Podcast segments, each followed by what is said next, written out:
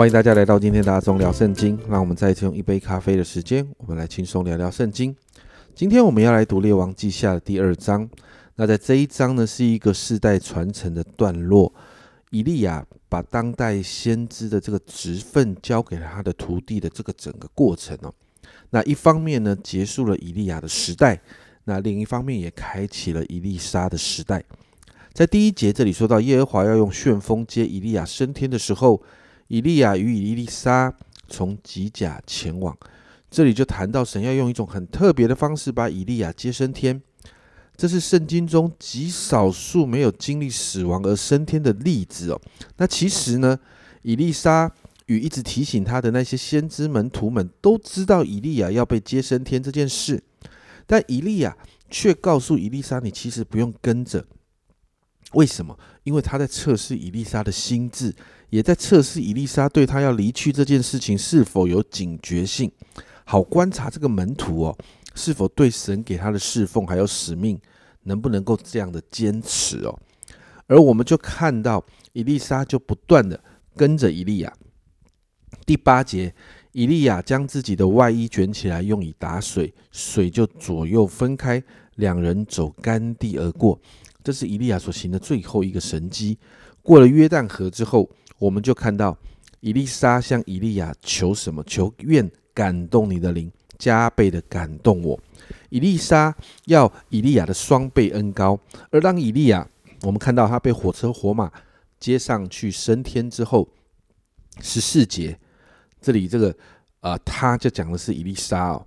以利沙就用以利亚身上掉下来的外衣打水，说。耶和华以利亚的神在哪里呢？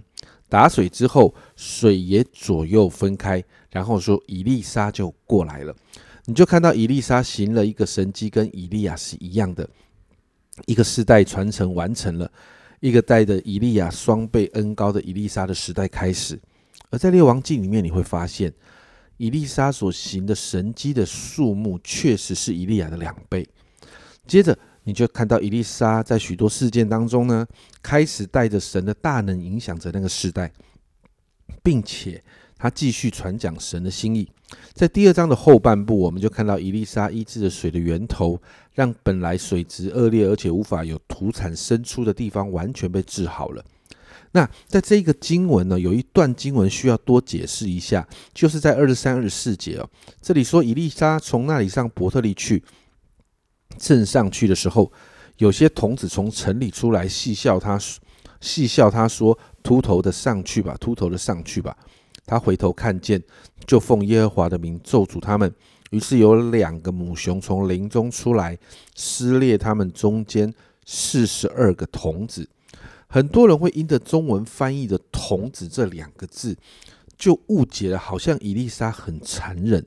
其实这个“童子”原文的。在原文当中指的是年轻人，也就是二十到三十岁之间的人，不是不是指的是那种天真无邪的儿童。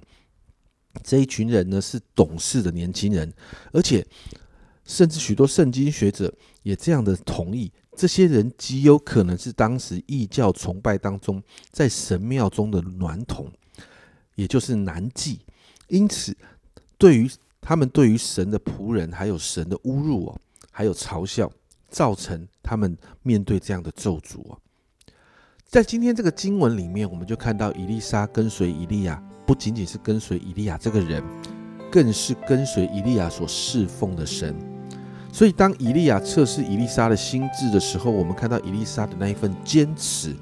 第六节，以丽莎说：“我指着永生的耶和华，又敢在你面前起誓，我必不离开你。”这份坚持让他的服饰开始带着能力跟恩高，这份坚持也让他承接了以利亚先知的职分。家人们，在跟随耶稣的这一件事情上面，我们一定会遇到挑战、冲啊冲击还有困境。但祷告，我们可以像伊丽莎一样，在我们心中可以有那一份坚持，那一份不离开耶稣的坚持。你知道这一份坚持，就会让我们开始经历神的大能跟作为。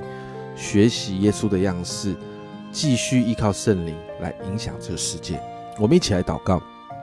亲爱的主，我们真的看见，主要当伊丽莎坚持在跟随以利亚的时候，主啊主啊，那个坚持，那份坚持，也是伊丽莎在跟随以利亚所跟随的主，也就是你。主啊，因此我们就看见伊丽莎她的生命开始带着大极大的能力，影响着那个时代。主啊，我向你祷告，主啊，帮助我们也能够这样的坚持在这个时代跟随耶稣。主啊，我真的说，主啊，跟随你的这个道路，主我们会面对困境跟挑战，主啊，但是帮助我们，主啊，坚持下去，主啊，让我们坚持跟随你，主，因为我们知道依靠圣灵，我们就可以带出极大的能力来。谢谢主，这样祷告，奉耶稣基督的圣名求，阿门。家人们，让我们一起坚持跟随主。伊丽莎是一个跟随的好榜样，坚持跟随就会带出能力与恩高。这是今天阿忠聊圣经的分享，阿忠聊圣经，我们明天见。